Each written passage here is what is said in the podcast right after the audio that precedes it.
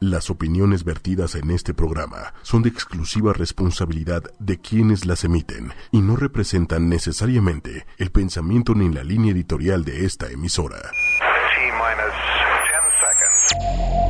Bueno, las mujeres ya ni se diga, ¿no? Que no valemos absolutamente nada. No han faltado alusiones misóginas. A nuestro rechazo como mujeres para aceptar esta nueva era de terror. Mujeres poderosas. Una mujer poderosa es una empresaria, una ama de casa, tu mamá, tu vecina, una profesora, tu hija, una vendedora, una presidenta, una comunicadora. Tú, yo. Mujeres poderosas. Ochoymedia.com con Patricia Cervantes. Muy buenas noches, queridos amigos y amigas de Mujeres Poderosas. Hoy, martes 4 de julio, el primer martes de la segunda mitad del año. Y no es que yo esté traumada con el tiempo, pero me parece impresionante que estamos comenzando la segunda mitad del año. Cuando menos nos demos cuenta, ya vamos a estar festejando la Navidad y hasta el Año Nuevo. ¡Qué impresionante! Y bueno, hoy tenemos un tema que es maravilloso. Vamos a hablar acerca del el árbol genealógico, pero específicamente de la psicogenealogía o análisis transgeneracional, es decir, el tatuaje de nuestra vida. Para hablarnos de esto está Nayeli Ramírez, que ella es experta en el tema, lo maneja muy bien y lo explica de manera muy sencilla.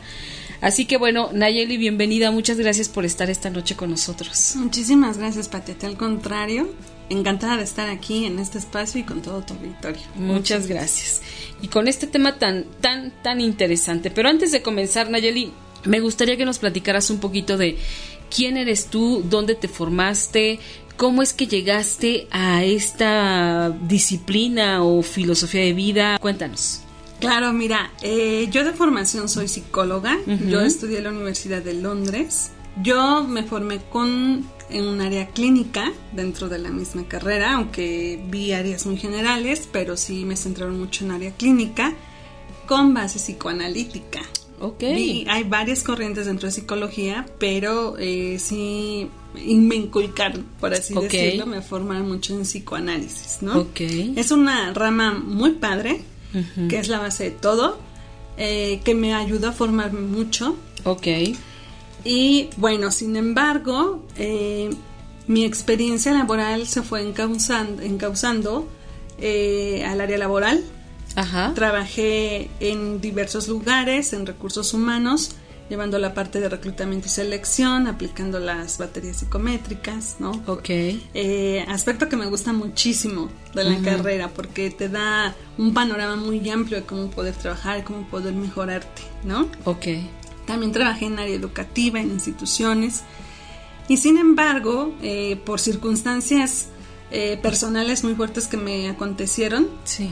eh, la vida me fue poniendo situaciones, por así decirlo, nuevamente, eh, en el que tuve que cambiar de rumbo. Ok. ¿no? Fue un parteagua en mi vida muy fuerte. Y entonces eh, me empiezo a dar cuenta que no somos seres físicos y mentales, nada más. ¿no? Exacto. Ok. Somos seres integrales que estamos conformados por un cuerpo, una mente, un espíritu, un alma. ¿No? Ajá. Entonces es cuando empiezo a dar un giro ajá, y hacer un trabajo integral. Y mi primer llamado fue a través de Los Ángeles, que yo creo mucho en Los Ángeles, ajá. fue mi primer llamado. Y bueno, eh, con el tiempo empiezo a descubrir esta herramienta muy valiosa que yo considero que es un regalo del alma para toda la humanidad. Un regalo. Un regalo, Qué bonito. sí, porque transforma tu vida, eh, cambia tu forma de ver las cosas, la forma en la que la estás percibiendo, Sí. ¿no? a la vida, a tus circunstancias. Y bueno, fue así como pasó en mi caso, Ok. ¿no? O sea, para que tú puedas demostrar algo, pues te toca vivirlo, ¿no? Sí, no tienes claro. que experimentar, sino como compruebas que ¿Cómo esto lo puede funcionar. Exacto. Ujú. Ok. Entonces, fue debido a esas circunstancias fuertes, me ponen este tema, empiezo a indagar, empiezo a tomar cursos, empiezo a prepararme, y es así como yo llego.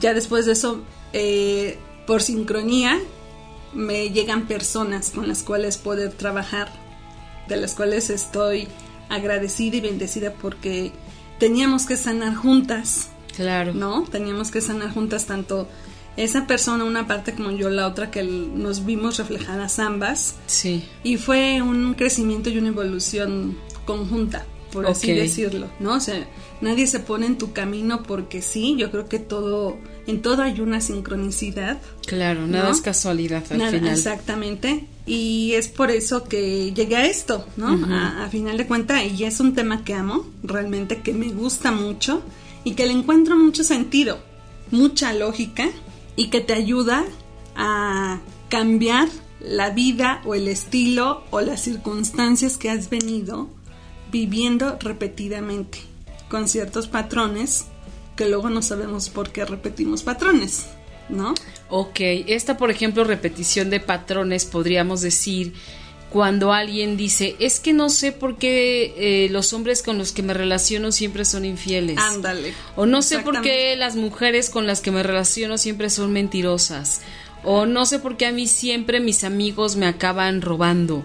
Así es. Es todo esta... Es todo eso, sí, como la frase, tropecé de mi novio con la misma piedra. Exacto, ¿no? ándale. Y no, y no me doy cuenta ni por qué. Wow. Entonces, eh, no sé qué hacer y por una y por otra sigo en la misma Siempre me pasa lo mismo. Siempre me pasa lo mismo. O con el mismo jefe.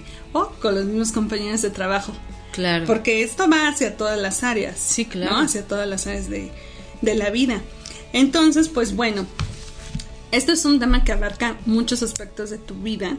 Sí. Pero lo más importante es que se trabaja desde tus antepasados. No nada más eres tú, sino vamos a vamos eh, atrayendo circunstancias, vivencias que no son nuestras, nos han sido heredadas.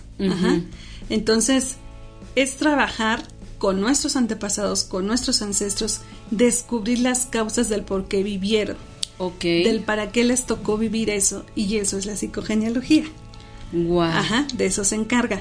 Toda la información que se va desarrollando es el análisis del transgeneracional. Transgeneracional porque es transmitirte el mensaje de generación, tras generación. Decimos que no somos uno, ¿no? O sea, somos todo un linaje de información Ajá. que venimos heredando.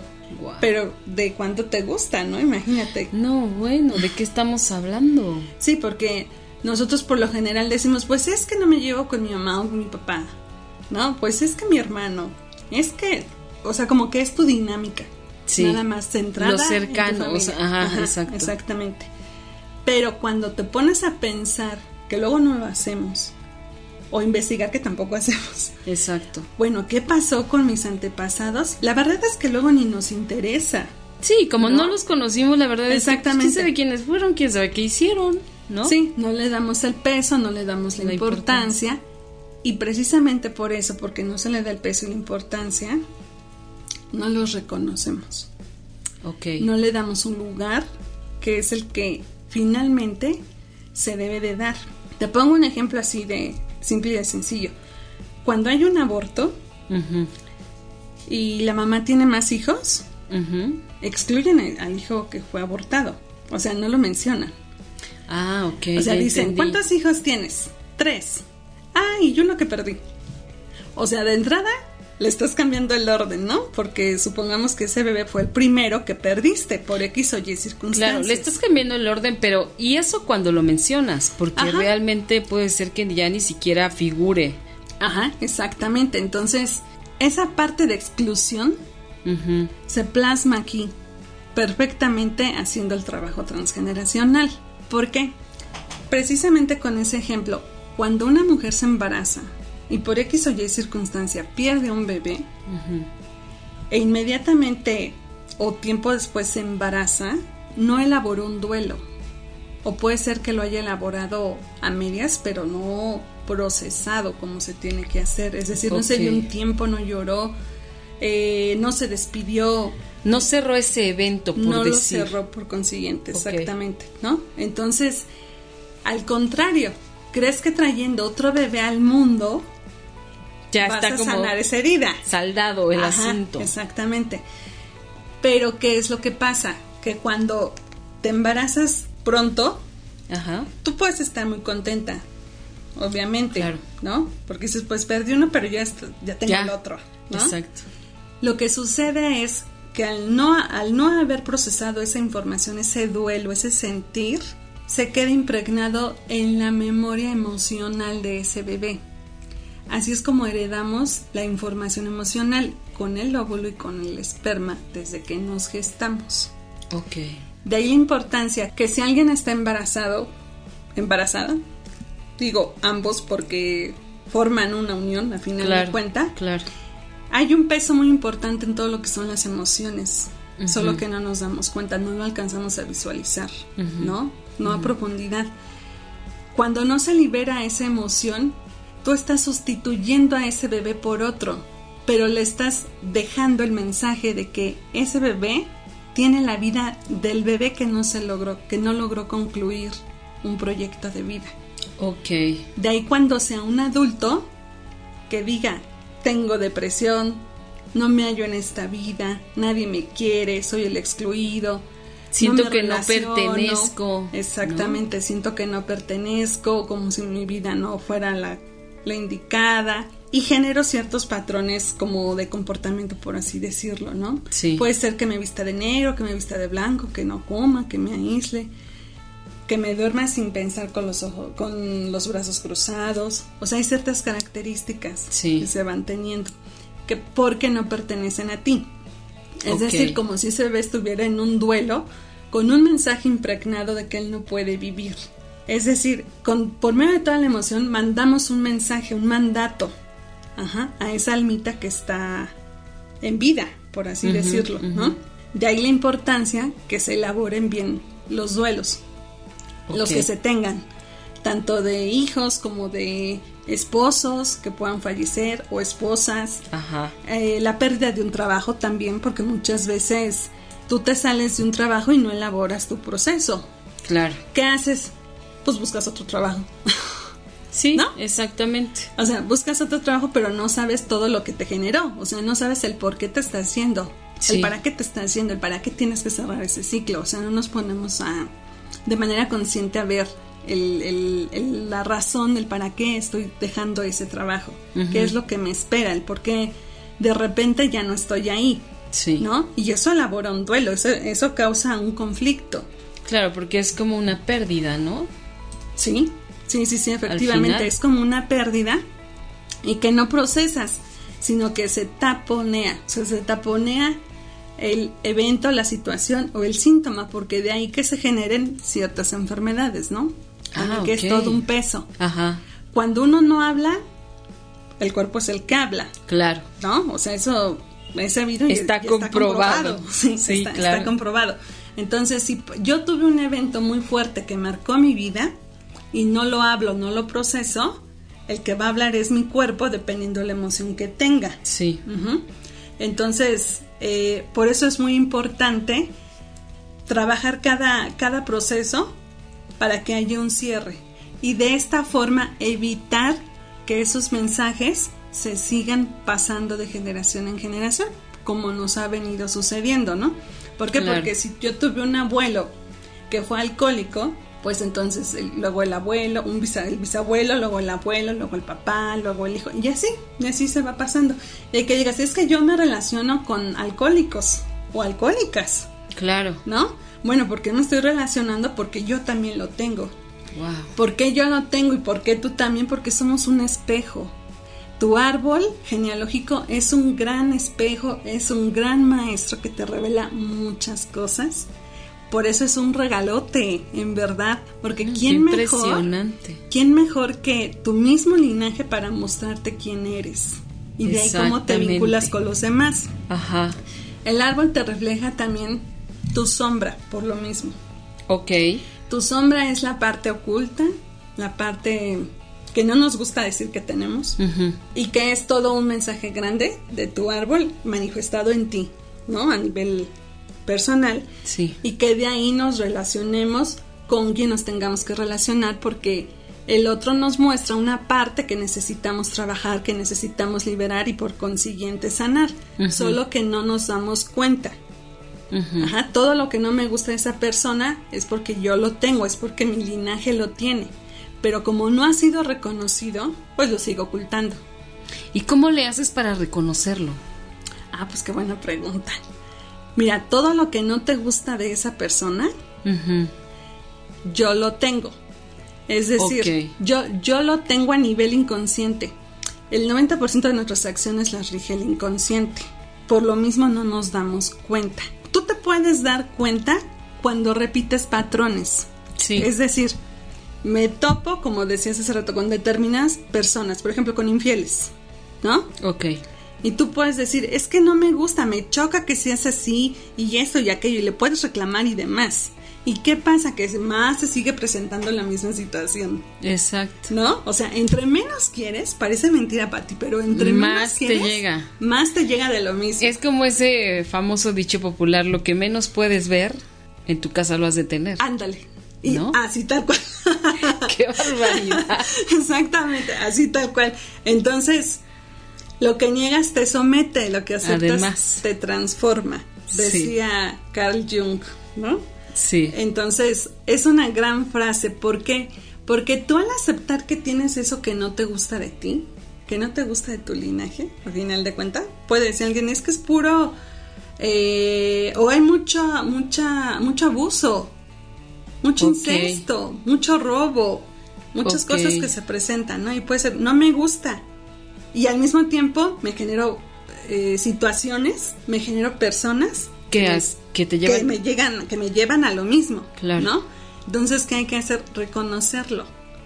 Lo único, el mensaje que te está mandando el árbol es decir, es que somos esto, Esto es lo que hay. esto es lo que hay. ¿Y por qué te toca a ti escucharlo? ¿Por qué, por qué a la persona que se da cuenta le toca escucharlo? Porque es la persona que viene a reparar, que viene a sanar el árbol. Ah, ok. ¿A qué me refiero con esto? Todos venimos a reparar. Reparar es hacer la cosa contraria a lo que se ha venido Haciendo. haciendo, ¿no? Eh, si yo tuve un abuelo alcohólico, un bisabuelo, tatarabuelo, mi padre, yo puedo ser abstemio, Ok. ¿no? O si tuve, todos mis familiares han sido mujeriegos, yo soy una persona con valores súper eh, Rígidos. rígidos y conmigo la infidelidad no entra y no la paso, ¿no? O sea, Claro. soy muy recto en- o recta en ese sentido, ¿no? Ajá, es decir, ajá. estamos reparando algo que no nos gusta y algo con lo que no queremos que continúe. Wow. Ajá. Entonces, reparamos también en las profesiones, simple y sencillamente cuando estudiamos algo o cuando estamos en un trabajo que no nos gusta, Sí. ¿no? ¿Cómo te das cuenta también que estás reparando laboralmente o profesionalmente cuando el dinero no te rinde o ganas poco? Hay muchas ¿Cómo profesiones, hay muchas profesiones en las que sientes que el dinero no te alcanza, en las que nomás no ves. Me No cuesta ves mucho claro. subir de puesto o a fulanito sí le aumentaron el, el sueldo y a mí no. O sea, son, son ejemplos muy clave, ¿no? Bueno, ahí habría que ver por qué estás estudiando eso o por qué estás trabajando en tal lugar. Sí. Muchas veces es porque, pues no me queda de otra. Porque Es lo que conseguiste. Es lo que conseguiste, es lo primero que encontré, ¿no? Entonces, cuando tú te das cuenta de eso, dices, es que yo ya no quiero más esto. Sí, claro. ¿no? O sea, yo, yo ya no quiero más esta situación, pero no sé qué hacer. Entonces tienes una de dos. O buscas la solución, que es a final de cuenta el trabajo que hay que hacer, o continúas como estás. Pero ya sabiendo conscientemente de que la situación está así. Ajá. Uno de los objetivos de este trabajo es la toma de conciencia la toma de conciencia de lo que has vivido, por qué lo has vivido, y una vez tomada la- esa toma de conciencia, tu perspectiva cambia. Si yo me llevo mal con mi esposa o mi esposo, si estamos en una situación de la que ya ni nos gustamos, Claro. pero estamos ahí por costumbre, Sí, porque comillas, lo pondré yo. ¿Crees que ya no puede haber otra posibilidad? no? Ajá, o ya no hay nada de nada, ¿no? Claro. Simple y sencillamente. Muchas veces eso pasa porque eh, se cumple un ciclo, como función de pareja, como función biológica, por así decirlo. Ajá. Ahí habría que ver, eh, haciendo todo el, el, trabajo ya rascando, por así decirlo. Ok. ¿Con quién estás casado? ¿Con quién estás casada? ¿Con quién te casaste? con que la química se terminó. Ah, por ejemplo, cuando hablas de la función biológica es tenías que estar unido a esa persona o unida a esa persona porque nada más porque ibas a procrear hijos. Así es. Una vez que concluyó esa parte es cuando volteas y dices, ¿y ahora qué hago aquí? Sí, el encanto se terminó. Ok. ¿No? El encanto se terminó, solo que no te das cuenta. Sí, te acostumbras. Es muy inconsciente. La genealogía trabaja de una forma eh, muy sistemática en forma de matemática, ¿no? Por así decirlo. Por, ¿A qué me refiero? Porque trabajamos con números, somos frecuencia Ah, vibratoria y trabajamos con números. De esos números nos hacen trabajar con fechas. Con Fechas de nacimiento. Fechas de nacimiento, fechas de un evento importante, fechas de fallecimiento, fechas importantes, Wow. por ejemplo, eh, no sé si te ha tocado que alguien nace y alguien se casa O se muere. o se muere, ¿no? Exacto. O sea, estás celebrando un evento importante y por otro lado hay un hay un evento De desgracia. Ajá, de drama. Ok. Y precisamente esa palabra drama es la que viene a sanar el árbol. Porque el árbol está lleno de dramas. ¿Dramas a qué me refiero? A que esos dramas están escondidos por medio de secretos o palabras no dichas. Ajá. ¿Cuáles pueden ser esos secretos o palabras no dichas? Hay dos claves principales. Una lo que es el sexo y otra lo que es el dinero. Wow. Ajá, entonces de ahí se desprenden abortos, incestos, suicidios, Violaciones. despojos, violaciones, Robos. hijos fuera, de hijos fuera de matrimonio, perdón, Fraudes. fraudes, asesinatos, No, bueno. todo no, todo drama, ¿estás de acuerdo? Son, son muertes dramáticas, Claro, por así decirlo, claro. accidentes, ¿no? Ok. Y como traemos en, la- en esa memoria emocional que comentábamos toda esa situación por nuestro linaje y no la resolvemos, la persona que alza la mano y dice, yo ya no puedo más con toda esta situación, es quien la resuelve. Y la resuelve Ok. pidiendo la ayuda, pidiendo la guía, ¿no? Ok. Finalmente, esa persona la resuelve por sí misma. Uno es un acompañante, es un guía.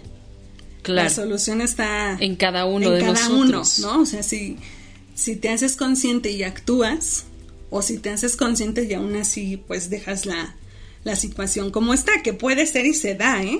Claro, yo no resuelvo algo y entonces se pasa a mi hijo, a mis nietos, a mis bisnietos, hasta que alguien decida detener toda esta bola de nieve o lo que pueda de esta bola de nieve. Así es, así es. Entonces, eh, lo importante aquí es que ya no trascienda, Claro. ¿no? Que, que ya no siga trascendiendo, que ya no siga perjudicando. Entonces, pues como te puedes dar cuenta, mira, es un trabajo muy amplio. Esta es una eh, como probadita, ¿no? Por así decirlo, Sí, muy, muy muy general, bueno. porque ya estando en consulta se trabajan muchos aspectos sumamente importantes y muchas cosas que desconoces salen a la luz precisamente por esos secretos familiares que se tienen o por esas palabras no dichas. Eso es lo que mantiene tu árbol vivo. Ok. ¿no? A final de cuentas, eso es lo que mantiene eh, la estancia del árbol. Y nosotros como ramas, por así decirlo, como frutos, nos toca ir cortando esas ramitas que perjudican, Ya, que perjudican el árbol. claro. ¿Por qué? Porque yo puedo traer mi linaje propio, pero yo al vincularme con una persona, novio o novia, o esposo o esposa, yo atraigo a ese árbol. Y voy a traer un árbol que sea similar al mío. ¿Por qué? Porque yo necesito sanar esa parte. ¿Y quién me lo muestra? El otro. El otro. Wow, qué El impresión. otro, como yo no me logro dar cuenta porque mi árbol está con la sombra, está oculto con muchas cosas que no se dicen y por consiguiente yo no me reconozco y no lo reconozco, ¿quién mejor, quién mejor para mostrármelo? Claro. Mi pareja, Uf. mis amigos, ¿no? También, o sea, las personas con las que nos vamos vinculando. Claro. Pero un espejote, pues obviamente es, es tu esposo, es tu pareja, pues Ok. es con las que te has vinculado. Si nos, si nos vamos a un clavado de con las personas con las que hemos vinculado, nos podemos dar cuenta que la mayoría tiene algo en común. Todos pueden tener algo en común. Por ejemplo, en mi caso, lo puedo citar, yo con las personas que me había vinculado eran del mes de julio, Ok. la mayoría. Ay, Qué como si tuviéramos... chistoso. No, pero sí. De mis 20 De mis esposos, 20 esposos. todos eran de Julio. Es Qué bárbara, Nayeli, ¿Ya qué bárbara eres. Es un ejemplo, o sea, si te pones a analizar el, el perfil, por así decirlo, de las personas con las que te has vinculado, tienen algo en común. Y ese algo en común es algo, es un mensaje que te vienen a mostrar Es que verdad. tienes que sanar. Claro. Ajá, que tienes que sanar. Ahora, ¿cómo, ¿cómo es posible que tengan esas mismas características, no? Es verdad. Por ejemplo, ¿a ti te pasa algo similar con que tengan algo similar o Sí, amistades? mis amigas, todas son unas controladoras. Ándale. Exactamente. Sí, ahorita lo estoy analizando. Sí, mis amigas son controllers, todas. Posiblemente en tu árbol hay mucho controlador Ok. y en las ellas también, ¿no? Sí. Entonces aquí pues a lo mejor habría que ver entre qué otras cosas hay que sanar el control. Qué barbaridad. ¿No? No me preguntes por los nombres de mis amigas porque Ah, no, no. entonces ahí sí voy a tener problemas. no, pero sí es cierto, qué curioso, de verdad. Amigos, hagan la prueba. Piensen Sí, ahorita un poquito. O, por- sí, son, o, o también, por ejemplo, tienen algo en común el nombre y que esto también va implícito aquí, ¿no? El nombre tiene mucha carga emocional en, el trabajo, en, en tu transgeneracional. ¿Por qué? Porque hay varias, varios puntos que se trabajan para ver con quién tienes tanta afinidad. Un trabajo importante aquí es la afinidad por fecha de nacimiento, por nombre, por concepción, ¿no? Por rango de hermandad. O sea, hay muchos tipos de, de afinidades y una de ellas es el nombre. Si yo me llamo igual que mi abuelo Pancho, mi bisabuelo, mi tatarabuelo y yo me llamo Pancho, traigo toda la carga Oh, emocional Dios, de ese abuelo no, Pancho. güey. Entonces aquí es, bueno, si yo estoy consciente, pues ponle a tu hijo otro nombre. Sí, porque pobre Panchito, no Sí, que no traiga toda esa carga Claro. este, con la que le ha tocado sufrir a ese hombre Pancho, desde donde estamos hablando, ¿no? Claro, también hay nombres con carga buena. No Sí. digo que no, o sea, también, también hay personas que no, no quiere decir que, que porque todas son la línea de panchos, no es que sea malo. No, es depende cómo vivió la persona Ok. y heredas tanto lo bueno como, Como lo, lo malo de esa persona y vas a tener esa afinidad. Ok. ¿no? Vas a tener, por el nombre, vas a tener esa afinidad. Entonces, si tú le quieres poner un nombre de un pariente de tu árbol o de un amigo, bueno, fíjate cómo es su vida, ¿no? Para que de esa forma quede impresa esa energía. De preferencia, pues ponerle otro nombre, ¿no? Que no tenga nada que ver. Pero, este, si es energía buena, si llevó una vida próspera y demás, pues no hay mayor. No hay mayor problema. O sea, Ajá. nos podríamos quedar tranquilos. Así es. Y algo bien importante, fíjate que dentro de todo este linaje y de cómo se da nuestra vida, a veces nos podemos llegar a sentir como hasta cierto punto poseídos, ¿no? O sea, por nuestra propia familia, de decir, híjole, es que a mí no me gusta mi familia, me choca o algo, ¿no? O sea, Claro. como que reniegues, como que reclames. Pero es parte de ti. Y esto finalmente es porque pues nuestros padres juegan un papel súper importante en la psique del niño, ¿no? En, en el desarrollo, en la personalidad, cómo se va a dar. Que finalmente la personalidad es una máscara. Es una máscara que todos traemos con una careta bien puesta, ¿no? Y el árbol tiene una máscara bien puesta.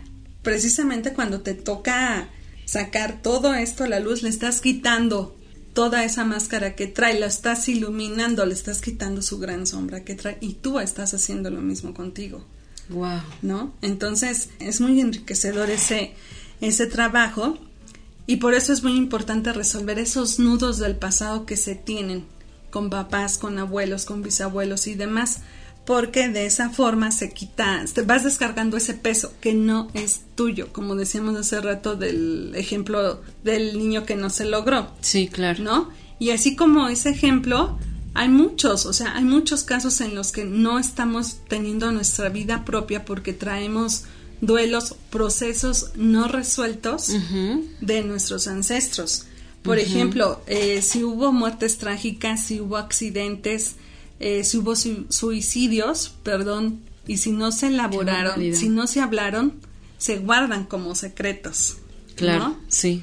Por ejemplo, vámonos a tiempos atrás, cuando alguien se embarazaba siendo menor de edad, ¿qué es lo que hacían? Pues te internamos, te mandamos a un convento, te mandamos fuera, o no lo tienes. Claro, que nadie sepa que eres la deshonra de la familia. Así es, exactamente. Entonces imagínate ese bebé que está sintiendo en el, en, durante su gestación. ¿no? Un rechazo profundo. Un rechazo profundo, un abandono, una exclusión, ¿no? Ay, no. Entonces, con todo eso se forma un mensaje hacia ese bebé. Claro. Que es decir, tener bebé es, tener un hijo es matarlo, tener un hijo es abandonarlo, ¿no? Obviamente dependiendo todo el sentir que esté teniendo la mamá. Sí. Y cuando es adulto, repara no teniendo hijos. Ah, ok. Ajá, entonces yo ya no tengo hijos o soy impotente o tengo algún trastorno o no te casas. o no te casas o no tienes pareja. O decides ser célibe. Un sacerdote por ejemplo una monja no wow y también por ejemplo aquí se me hace muy interesante cuando una persona es gay ajá. no porque también eh, es que en el embarazo es la base de todo. Se le llama proyecto sentido porque es el sentido que tú le estás dando a esa vida, a tu vida, y que esa vida depende de ti. Desde que está gestada hasta los tres años, tú eres él. Ok. En, esa almita. Entonces, imagínate todo lo que esa criatura recibe, percibe, al sentir rechazado. Si yo no fui deseado por papá o por mamá, o si querían que fuera niña o, niño y fui del sexo contrario, hay un rechazo de entrada. Ok. Ajá, desde que estás embarazada. Es que yo quiero un niño y no es que yo quiero un niño. Finalmente percibe todo y siente ese rechazo. Entonces, puede ser que diga, si mamá no me quiere o papá no me quiere, me voy con la persona que me quiere. Entonces, me voy con mamá porque me quiere. O me voy con papá porque me quiere. Cuando soy adulto, entonces a quién me inclino a esa figura que por la que sentiste protección. Así es. O sea, si eres niño y si eras querido por tu papá, te inclinas por los hombres. Sí, obviamente puede haber más factores. Sí, claro. Digo, estamos hablando que esta es una posibilidad. Así es. Así es como dar un, una razón de un por qué. Puede haber toda esta eh, ola ahorita de de personas que, que tienen preferencia hacia el mismo sexo y que es muy respetable y que se pueden entender las razones. Claro. ¿No? Entonces, si uno como mamá se pusiera a entender el a entenderme desde entrada, ¿no? O sea, ¿qué fue lo que viví con que mi hijo es así? Se, otro panorama se vería, otro, otro entendimiento se tendría con los hijos. ¿Por qué? Porque es más fácil correrte, rechazarte y decirte, es que no eres lo que yo esperaba. Claro. Finalmente era la expectativa, es la expectativa como todo papá o mamá que tenemos, ¿no? Sí, claro. Pero no se trata de eso, o sea, es entender el qué fue lo que tú viviste. Exacto. Ajá. ¿Qué fue lo que tú viviste? Y créeme en verdad, Pati, que si uno aprende a tener más conciencia de esto, te pondrías a pensar, ¿para qué me quiero embarazar? ¿No? O sea, que es uno de los objetivos. Exactamente. ¿Para qué me quiero embarazar? ¿Para qué quiero ¿Para qué quiero tener un hijo? Ajá. ¿Para qué me quiero casar? ¿O para qué no me quiero casar? ¿Para qué no quiero tener pareja? O sea, el tomar conciencia de tu propio análisis es tomar la responsabilidad al 100% y dejar hasta cierto punto el papel de víctima, porque luego se cae en el papel de víctima cuando le estamos echando la culpa siempre al, otro. ¿no? Es que eso es lo más fácil, como bien decías, ¿no? Es más fácil eh, eh, echar, culpar al otro de todo lo que me ocurre a mí. Así es. Y voltear a ver todo lo que hace el otro en lugar de ver todo lo que hago yo o lo que soy yo. Así es. Así es, y, y por lo mismo decir, ah, bueno, entonces como todo esto no es mío y me fue heredado por mi transgeneracional, ellos tienen la culpa. No, es mi problema, yo soy así, pero no es porque yo quiera. Exactamente, no, no, tampoco se trata de eso, ni se ha permitido, ni va por ahí, ¿no? Exacto. O sea, es tomar el 100% de responsabilidad y que luego no gusta. es que, no es fácil. Exacto, tampoco es fácil. Echarte un clavado dentro de ti y arreglarte a ti y verte, ver lo que eres y lo que tienes, no es tarea fácil, ¿eh? No, y fíjate que como no es tarea fácil, el mismo árbol genealógico te deja ver su trampa. Es un juego muy chistoso porque te deja ver una trampa y te deja ver un tesoro. Ajá, te deja ver una trampa porque es la, la, la, trampa implica traicionarnos a nosotros mismos porque hacemos contratos por filiación a nuestros ancestros. Ajá. Ajá. Es decir, permanecemos ahí, permanecemos ahí. Quiero salir de esta situación, pero no puedo. Me da flojera o empiezan los peros, ¿no? O empiezan las excusas. Entonces te hace caer en la misma trampa. Una y otra vez. Una y otra vez.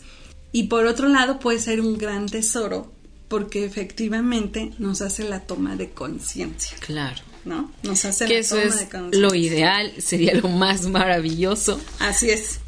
Qué barbaridad. Oye, ¿y qué se puede trabajar o qué temas se pueden trabajar en el análisis transgeneracional? Mira, es un tema muy amplio. Ajá. Se pueden trabajar muchos temas desde comenzando con tu sistema de creencias, de las cuales venimos siendo heredados. Sí, claro se pueden trabajar todo el sistema de creencias, por consiguiente la repetición de patrones de que de una situación la repites y la repites y la repites, todo lo que tiene que ver con tu pareja, con embarazos, con dinero, eh, cuando estás en una relación tóxica. Sí. Y que es difícil también porque se vuelven como, forman parte de las adicciones. Ajá, exactamente. Y el periodo de abstinencia es el que te hace caer. Al final de cuentas, si no te mantienes firme. Yo diría que es cuando ejerce la trampa. Claro, exactamente. Eh, se puede trabajar todo lo que son las enfermedades.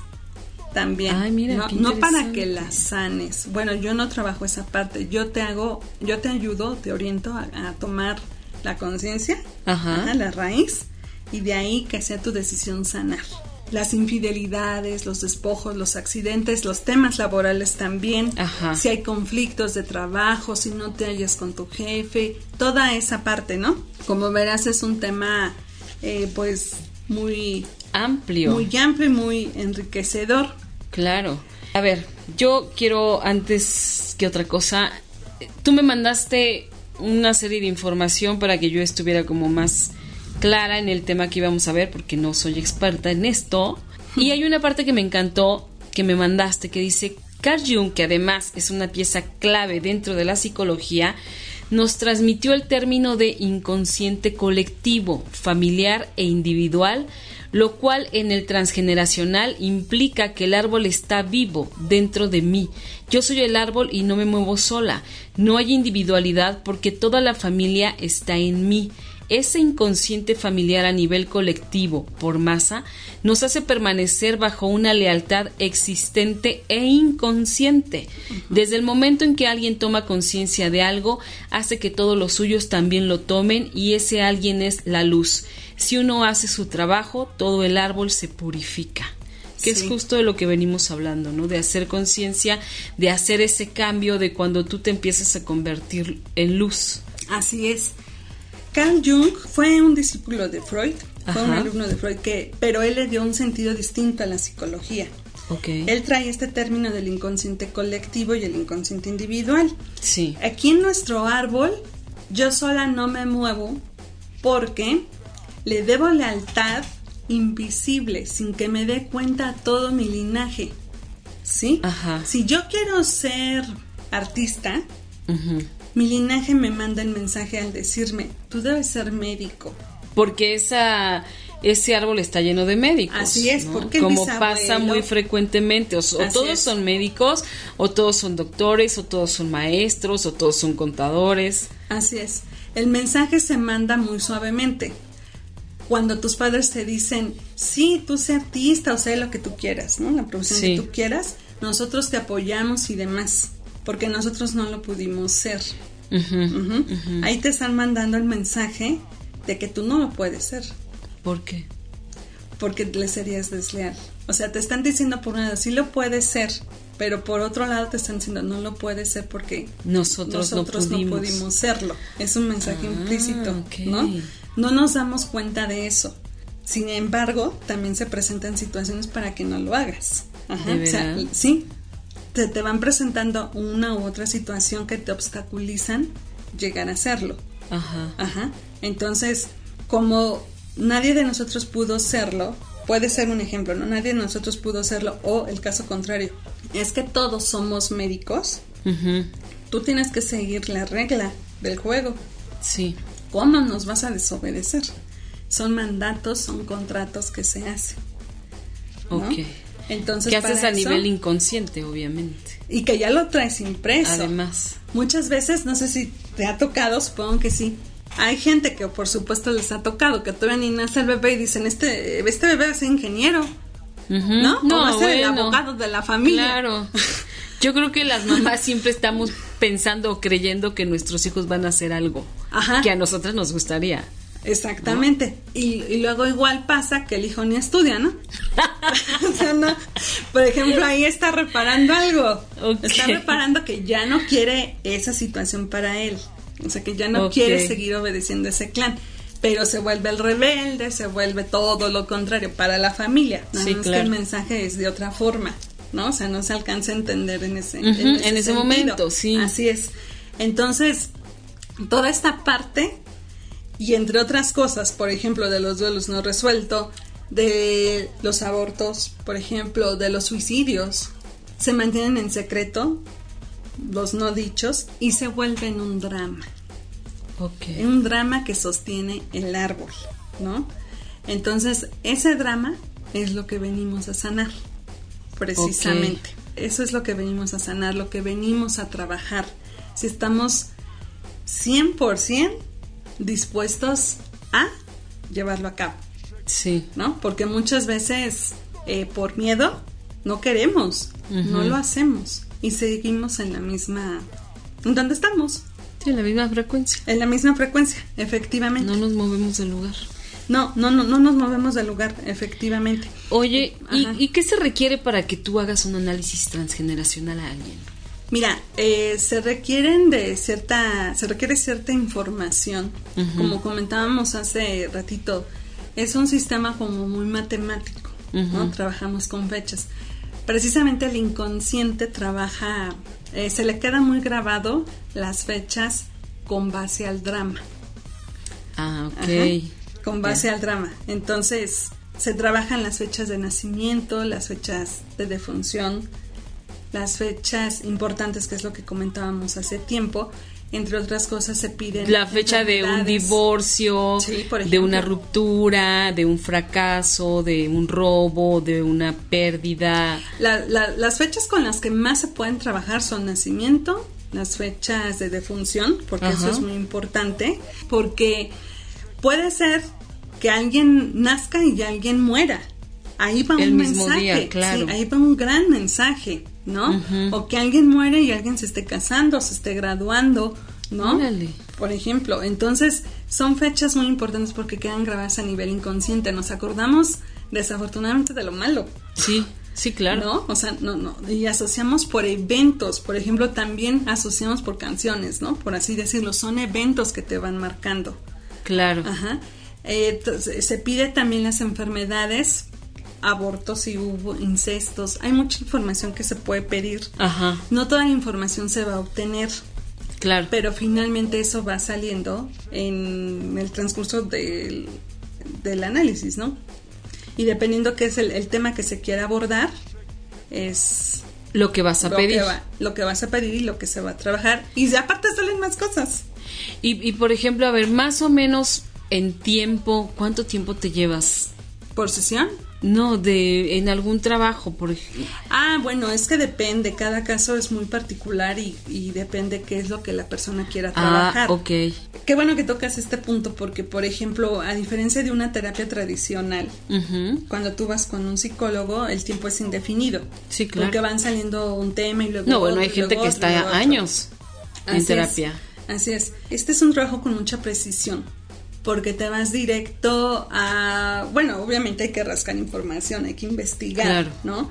Pero me refiero a que es con precisión porque das eh, con el origen de Ah, lo que te acontece. Ajá. Entonces, eh, puede ser una, un, un trabajo muy preciso en poco tiempo, que a veces con una sesión puede resultar favorable, Ajá. pero no siempre. No, no, no siempre. Puede ser un número de cinco sesiones, por ejemplo. Estoy hablando al aire, ¿eh? dependiendo cada, cada caso qué es lo que presente, pero si hay una diferencia, por ejemplo, un psicoanálisis, ¿no? Que puedes durar bastante tiempo eh, trabajando.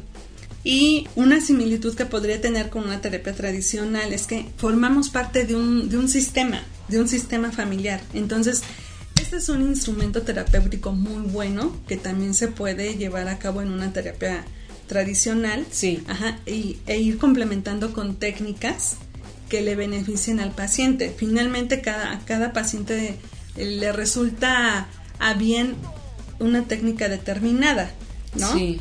Entonces, por ejemplo, aquí la psicogenealogía te ayuda a analizar toda la información, a ver qué es lo que pasó con toda tu historia familiar, que es el árbol, que es el, el análisis, el árbol genealógico, Sí. ¿no?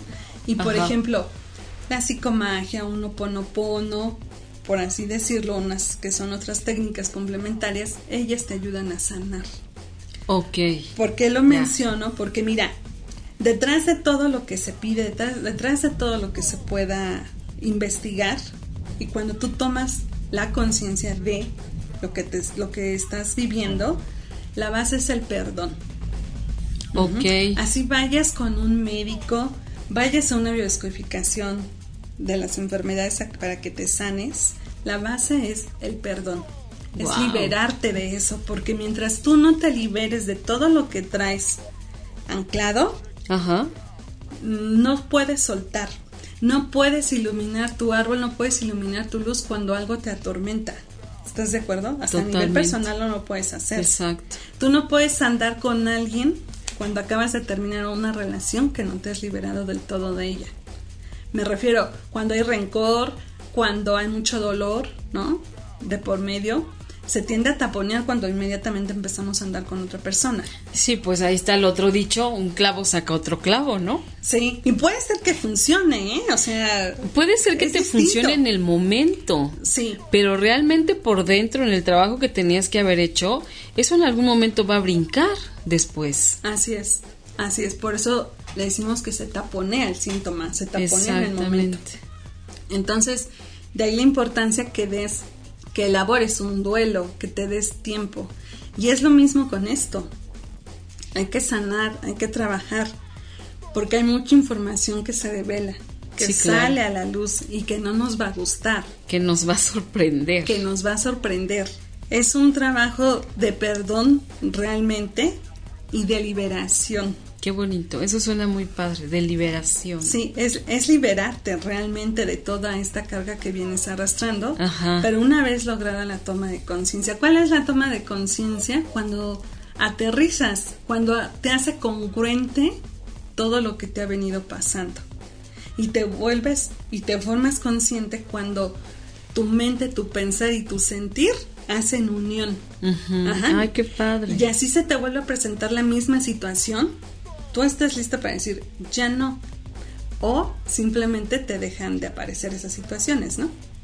Claro, también te pueden seguir presentándose de la misma, del el mismo evento que has estado Aquí viviendo. estamos hablando de lo que nos, nos platicabas hace ratito de las trampas. Ajá, efectivamente. Ajá. Efectivamente, pero cuando tú ya logras darte luz, integrar tu sombra, decir, sí, yo soy celosa, o yo soy esto, yo soy aquello, cuando tú ya te reconoces y reconoces tu linaje, es cuando las cosas cambias, Claro. cambian. ¿Por qué? Porque lo estás honrando, le estás dando ese lugar Ajá. Ok. De ahí porque en una relación que es poco favorable para ti, que se vuelve un círculo vicioso, eh, le damos el poder a esa persona, ¿no? Ujú. Llámese quien llámese, ¿eh? Puede ser una pareja, un trabajo, mamá, papá, un hermano, un amigo, o sea, quien, Quien sea, sea. Quien sea. Cuando se vuelve una relación en un círculo vicioso, es como una relación tóxica. Y Claro. se vuelve adicto. No, ¿no? bueno. Entonces, tú tienes que cortar con eso precisamente, ¿no? Cuando ya lo logras hacer, digamos que estás del otro lado, lo cual es el objetivo de esto, Por supuesto. ¿no? Y para eso hay que hacer trabajo interno Y mucho. y mucho, sí, y mucho. Es un tatuaje del alma en nuestras vidas, ¿no? Un, tata- un tatuaje de nuestra vida. ¿Por qué? Porque forma parte de ti, no te lo vas a quitar nunca. ya lo traemos para siempre. Sin embargo, aquí la cuestión es todo eso que ya traes, modificarlo, Así es. detenerlo o que hasta aquí llegue o eliminarlo. Tal vez, bueno, no eliminarlo creo que no, sino detener nada más, ¿no? Es como Darle otro esto sentido. ya no puede ser. Vamos a verlo de otra forma o vamos a dirigirlo hacia otro lado, con otro propósito, ¿no? Así es. Así es. Sí, Wow. es darle sentido. Esto es un trabajo mm, eh, hasta cierto punto artístico, muy amoroso y, y muy respetuoso, Sí. ¿no? Solo que no se lo hemos dado por desconocimiento. Claro. Por desconocimiento y porque da miedo y porque otras circunstancias se pueden ir presentando, ¿no? Entonces, al, ya al llevarlo a cabo, la vida te cambia porque engranan las cosas perfectamente. Y entonces tú dices, ¿para qué voy a hacer esto? ¿O para qué voy a hacer lo otro? ¿Para qué voy a hacer aquello? Sí. ¿O para qué estoy donde tengo que estar? Exacto. ¿No? Es como un cierre de ciclos y abrir uno nuevo. Ay, qué bonito. Es, es como volver a renacer. Exacto. Oye, Nayeli, pero a ver, tú cuéntanos, la gente que quiera saber más de ti, que tenga preguntas, que quiera una terapia contigo, ¿dónde te encuentran? Mira, yo estoy en el 5550 53 42 83. ¿Lo vuelves a repetir? Sí, 5550 53 42 83. Y en el correo Nayeli Ramírez 976 arroba gmail.com. ¿Otra vez? Nayeli Ramírez 976 arroba gmail.com. Nayeli es con Y, una L y latina. Ok. Porque se escribe de muchas formas. Muchísimas, muchísimas, me queda Sí, claro. Sí, se escribe de muchas formas. Ya estamos a punto de irnos, pero no me quiero quedar con esta cuestión que me inquieta un poco. Hablabas de estas fechas, ¿no? De las fechas de nacimientos y de muerte al mismo tiempo, este, bueno, de todos estos eventos. ¿Qué pasa cuando un hijo nace el mismo día que su papá o su mamá? Cuando un hijo nace al mismo tiempo, cuando un hijo nace en la misma fecha Ajá, que su mamá y que su papá, hay mucha terminología que se emplea cuando estás trabajando. Ajá. Una de esa terminología es cuando sucede eso que tú dices y que pasa. claro, No, bueno. Por supuesto que pasa. A mi hijo le pasó. Es que se dice que heredamos esas características de mamá o de papá Ajá. Como más explícitas, como más implícitamente, ¿no? Ujú. Quiere decir que soy doble de esa persona y, y traigo tanto lo bueno como lo malo de esa persona. Y de ahí que mi relación con esa persona me va a decir cómo es, si buena o mala. Ajá, de ahí que haya tanto choque con papás o que al contrario sea la relación muy buena. Ok. Ajá. Y esto también se ve con parejas, se ve con amistades, que puede ser que tu esposo sea, eh, tenga la misma fecha de tu abuelo, de tu abuela, de tu mamá, de tu papá, De un hermano. de un hermano o viceversa, ¿no? Que la esposa igual tenga esas mismas fechas. Ajá. Es porque tiene esas características y hay mucha identificación, sea para bien o, O sea para para, mal. mal. Dependiendo cómo sea el tipo de relación, ahí es como nos damos cuenta, pero es por eso, precisamente. Ok, mi hijo se lleva bien con su padre, entonces no me tendría yo que preocupar. ¿No? Ay, qué maravilla. Bien, bien. Cuando menos. Viene heredando cosas buenas de su papá en ese sentido, ¿no? Bueno. Qué padre. ya te quedas más tranquila. Bien, viene heredando, eh, sí, esa situación buena y que es a favor. Muchas veces se da el caso contrario, Que es que dices no, pero para nada ni podernos ver. Que es una pintura". guerra entre esas personas. Y ahí es que, ahí precisamente es lo que hay que sanar. Claro, ahí hay mucho trabajo por hacer. Exactamente. Ahí es, bueno, ¿por qué? ¿Qué pasó? ¿Qué conflicto me estás heredando? Exacto. ¿No? Entonces, en este caso, te hereda lo bueno y te hereda lo malo. Claro, Ajá. dependiendo. Dep- de ahí que sean similares o no tanto, ¿no? Pero cuando hay ese conflicto precisamente, toda esa situación se tiene que reparar, se tiene que sanar. Cuando son dobles y chocan.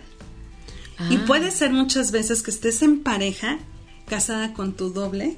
Puede ser que estés casada con tu papá, con tu mamá y no lo sabes. Oh, por Dios. O estás casado con tu hermano, con tu abuelito o demás. Por eso hay que analizar la historia.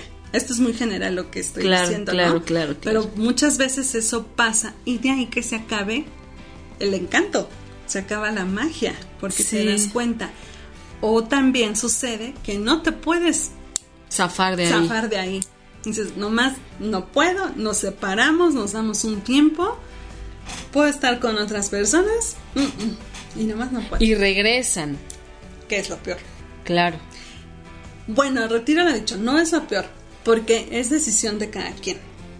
Ya una vez tomando la conciencia de esto, del por qué me está pasando esto, como decíamos al principio, o mejora esa relación, esa situación y es para bien de ambos, sabiendo los dos lo que está pasando, o por sanación mental, cada quien está en su propio espacio, ¿no? Exacto. Ya es decisión de cada quien. Mejor cada quien por su lado. Y lo que pasó, pasó. Y pues ya ni cómo cambiarlo. O le damos os- otro sentido a la relación. Bueno. Podemos estar conscientes. Sería lo ideal. No nos gustamos, si nos queremos o ya no nos queremos, ¿qué hacemos? Lo importante es dialogar, llegar a acuerdos y dar la solución. ¿no? Pero ya estando conscientes ambas partes y, y- y finalmente las cosas cambian, Uf, ¿no? para bien, Y claro. es para bien. Así evitaríamos muchos divorcios. O a lo mejor no evitaríamos el muchos- diálogo. Ajá, o a lo mejor no evitaríamos muchos divorcios, pero se harían en otros términos. Más amorosos. Más claro. amorosos y no en Sí. estas guerras descarnizadas que a veces ocurren de que me haces, te hago, me dices, te digo, te, me quitaste, te quito más y bueno, ya sabemos todas las Claro, historias. es que fíjate, Pati, que hasta tú misma lo, lo sabes, ¿no? El ego nos gana. Claro, por supuesto. Y cuando eso pasa, en lugar de estar en guerra con el otro, estás en guerra contigo mismo. Estás peleando algo que no es tuyo. Que ¿O para qué quieres que es tuyo? Y que puede ser que lo sepas o no lo sepas, pero el ego reacciona, no Sí. piensa, el ego reacciona, el ego, el ego puede ser tu mayor aliado o tu mayor enemigo. Claro. Entonces hay que saber controlarlo, ¿no? Claro. Entonces muchas veces peleamos por pelear, ¿no? Entonces, si tú tomas conciencia de ti mismo y tú te centras, le dejas de estar dando poder al otro, que este es uno de los objetivos del trabajo también. Qué maravilla. ¿no? Entonces, ¿por qué? Porque es estar en paz contigo mismo. Cuando tú cedes, perdón, el control al otro, tú pierdes. Sí. Y eso es una tarea bastante ardua que hacer, porque es una tarea diario que hacer, ¿no? Sí, claro. Para eso te tienes que iluminar, tú como ser individual y como y en tu linaje lo tienes que llevar a cabo Sí. también, precisamente para no estar peleando cuando no hay nada que pelear. Es como decir, se tiene que trabajar mucho el perdón. Si lo ves más a fondo, no hay nada que perdonar. Realmente no hay nada que perdonar, ¿no? Porque todo está en ti, no está afuera, solo que no lo logramos ver. Este trabajo te lleva a una interiorización de tu ser, para que de ahí tu entorno cambie y tu percepción también empiece a cambiar. Qué maravilla. ¿no? Está Entonces, fabuloso. es, por eso este es un gran regalo y muy liberador. Qué maravilla. No, bueno, pues es un regalazo de la vida que no nos podemos perder. Y bueno, Nayeli, se nos fue el tiempo, ya se acabó el programa. Qué rápido se Te agradezco muchísimo que hayas venido. Se quedaron como muchas cosas sin decir, sin platicar. Sí, Entonces, sí, bueno, te esperamos próximamente para seguir con este tema Claro fascinante. Y antes de irnos, yo quiero leer una frasecita que tú pusiste también en estos escritos que me encantó. Sí, claro. Y dice, nuestro árbol genealógico es un tatuaje en nosotros porque está en nuestras raíces y nunca desaparecerá. Así. Sin embargo, yo creo que sí se puede transformar. Así es. Qué Lo maravilla. podemos transformar. Pues muchísimas gracias, Nayeli. Al contrario, un Pati, placer. gracias a ti por invitarme nuevamente en tu espacio. Es un placer estar contigo. Gracias. Y encantada de haber estado aquí. Gracias a toda tu audiencia por escucharnos. Gracias. Bueno amigos, nos vamos, nos escuchamos la próxima semana aquí en ocho y media.com en Mujeres Poderosas. Besos, bye. Si te perdiste de algo o quieres volver a escuchar todo el programa, está disponible con su blog en ochoymedia.com.